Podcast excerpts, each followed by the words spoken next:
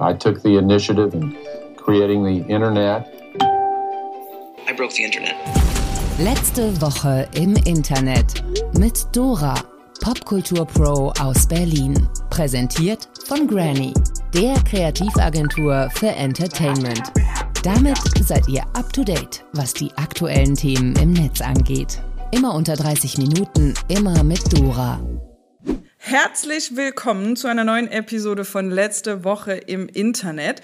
Ich muss mich erstmal kurz rein entspannen. Ich habe mich gerade mit so einem Thomas bei LinkedIn in die Haare bekommen. Erste Regel in der, der Internetkommunikation natürlich gebrochen. Don't feed the troll. Ich habe trotzdem reagiert. Aber es ist ja dann auch manchmal ganz amüsant, wenn sich die Trolle und Thomases, Thomases, Thomassen, die Thomasse dieser Welt richtig reinsteigern und dann auch die Fassung verlieren. Bleiben wir beim Thema Thomas. Wir haben mega Armin Laschet-Content heute. Der Thomas aller Thomasse.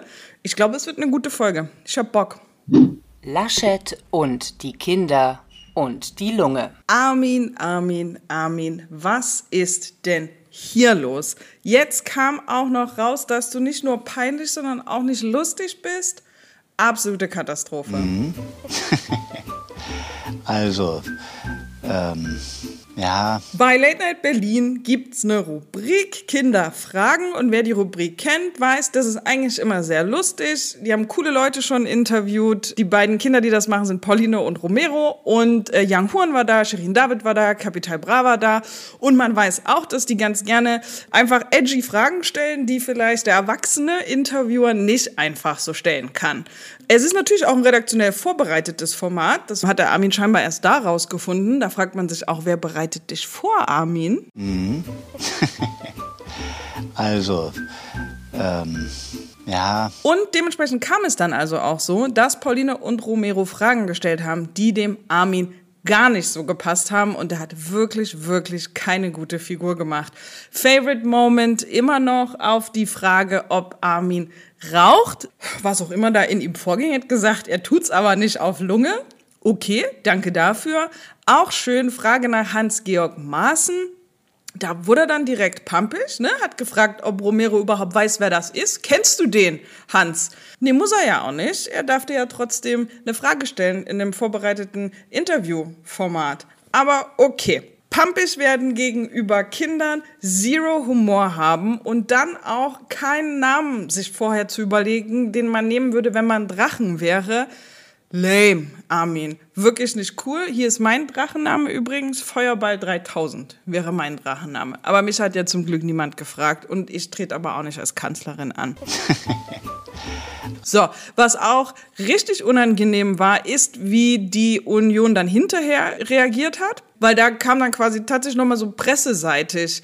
Voll nicht okay, die Fragen, die sie da gestellt haben, das war alles nicht abgesprochen und man hätte die Kinder instrumentalisiert. Again, Armin, hat dich denn niemand vorbereitet, was da passiert? Und jetzt kommt die Krux an der Geschichte. Und zwar ist die Krux und äh, die große Upside für Olaf, Olaf muss nichts tun, außer jetzt noch ein paar Tage nicht peinlich sein und dann wird er Kanzler. So easy geht das. Armin ist so eine Katastrophe.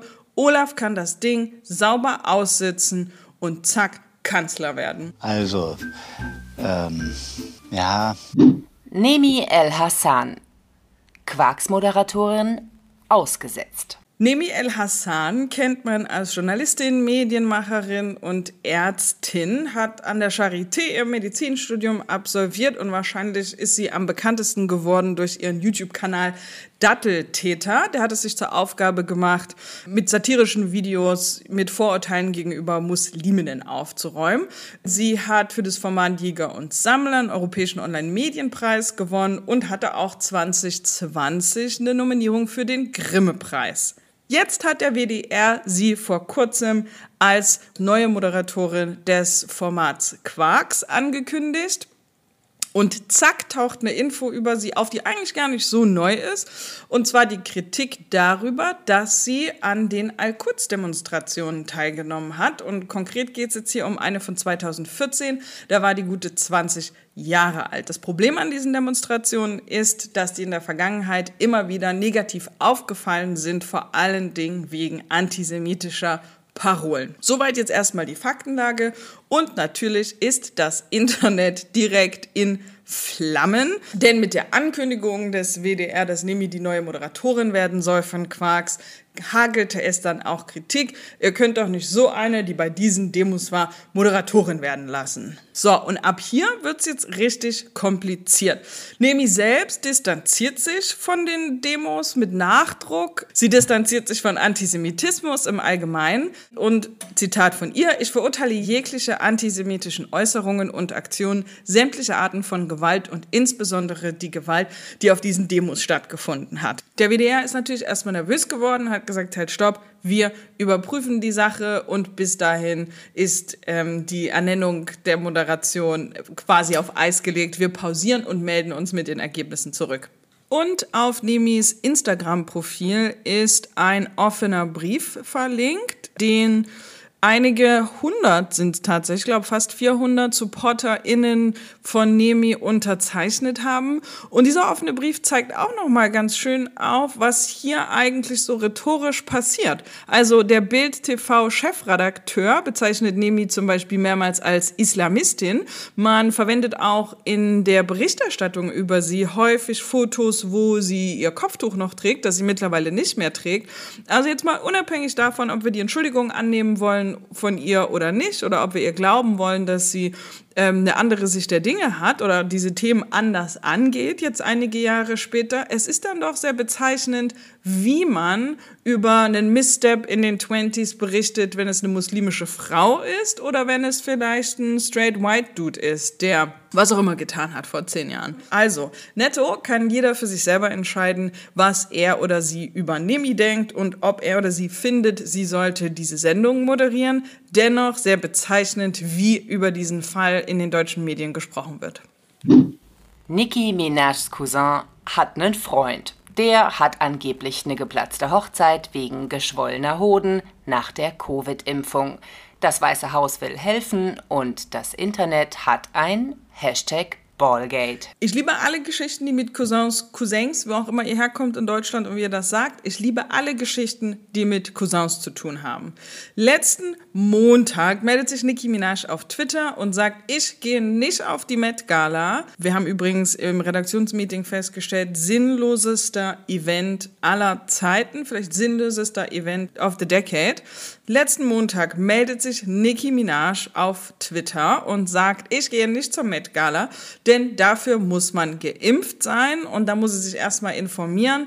Was sie auch schrieb, ist, dass ein Bekannter ihres Cousins, also nicht mal der eigentliche Cousin, sondern nur ein Bekannter, der Brudi vom Brudi vom Brudi aus ihrer Heimat Trinidad und Tobago total schlimme Impfnebenwirkungen hatte.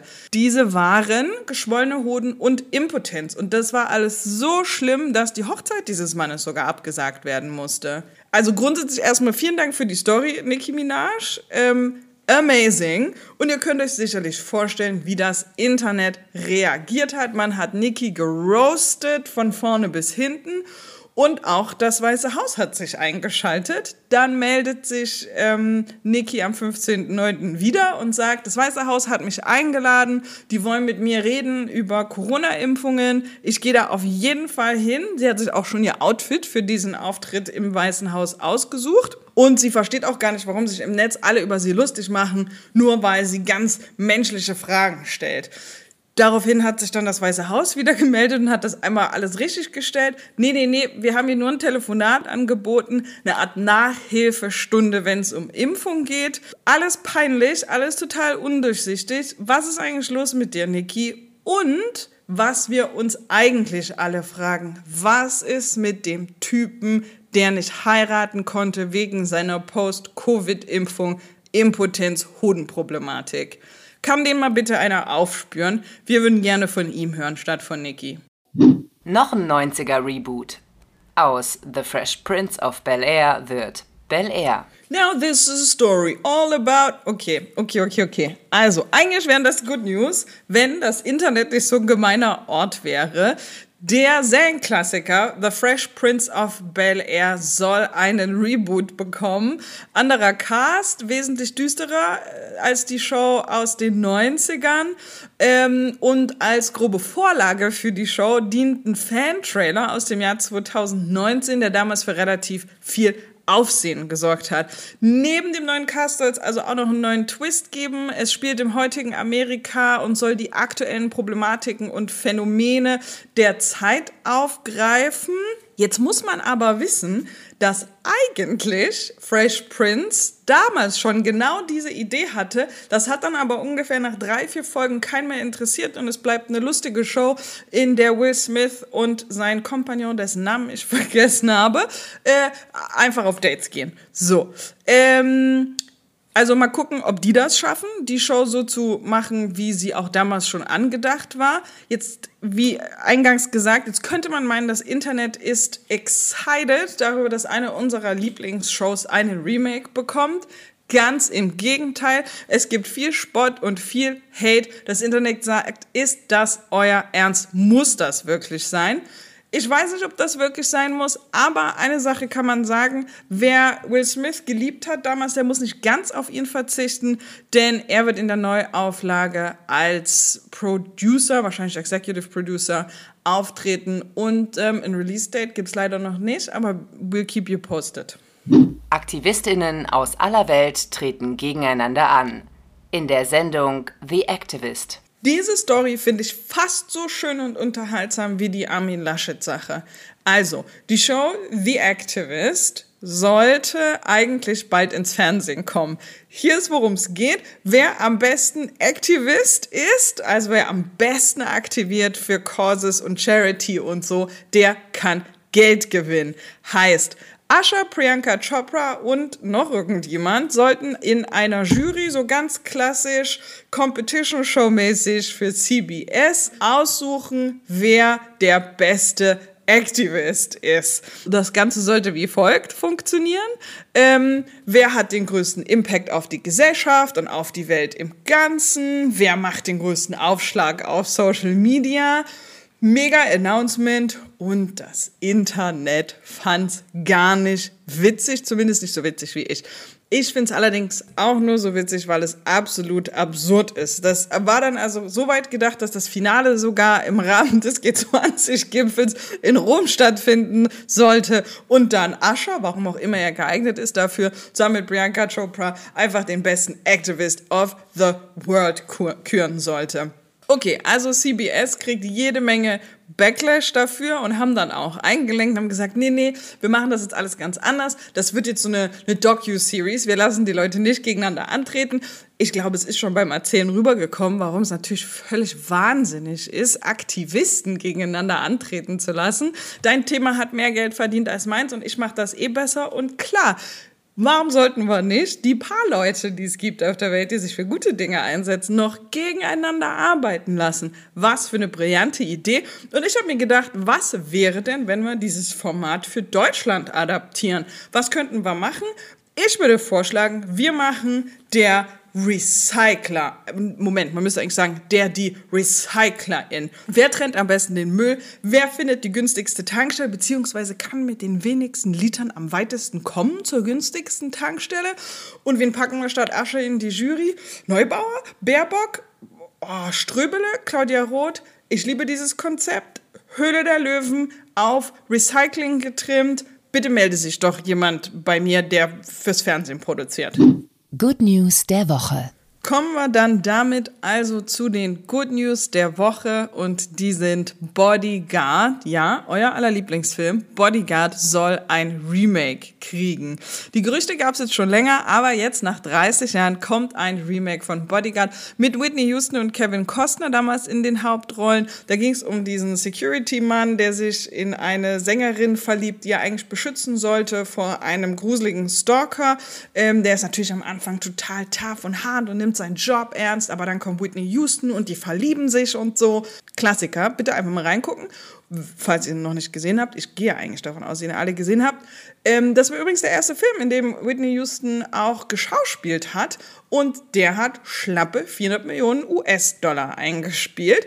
Wer in der Bodyguard Neuauflage mitspielen soll, ist im Moment noch unklar. Hier ist, was man, nee, munkeln will ich es gar nicht nennen. Ich glaube, das ist einfach, was das Internet sagt, was passieren soll. Chris Hemsworth, okay. Tessa Thompson, I'm here for that. Channing Tatum, Cardi B. Also, okay, Moment. Eine Liebesgeschichte zwischen Cardi und Channing? Kann ich mir vorstellen. Von daher, für mich sind das die Good News. Ich habe Bock auf einen Bodyguard Remake. Das war die aktuelle Folge von letzter Woche im Internet. Wer Themenrequests hat oder Feedback, der schickt das doch gerne per E-Mail an letzte Woche im Internet at granny.de. Wir haben gesprochen über Armin Laschets Lunge. Also, Nemi El Hassan, Nicki Minajs Katastrophentweets, die Neuauflage von Prince von Bel Air und wir pitchen bald eine Show, in der wir die beste Recycler in Deutschland suchen. So, wenn euch der Podcast gefallen hat, dann abonniert ihn gerne oder lasst uns eine Review bei Apple Podcasts da. Das wäre sehr schön. Ansonsten hört ihr dann nächste Woche Mittwoch, was diese Woche im Internet passiert. Und bis dahin, seid lieb zueinander, vor allen Dingen im Internet. Halt!